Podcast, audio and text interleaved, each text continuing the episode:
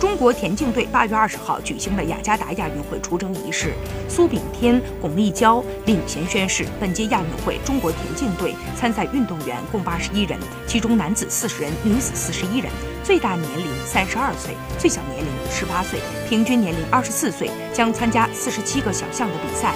本届亚运会田径共设四十八个小项，中国队因名单。补报未能成功而缺席男子五千米。中国田径队将在男子竞走、男子短跑、男女子马拉松项目上与日本队上演对决。雅加达亚运会是备战东京奥运会之前的一次重要大赛。中国田径队官方表态，本届亚运会的目标是确保金牌榜亚洲第一的位置，所有项目力争进入前八名。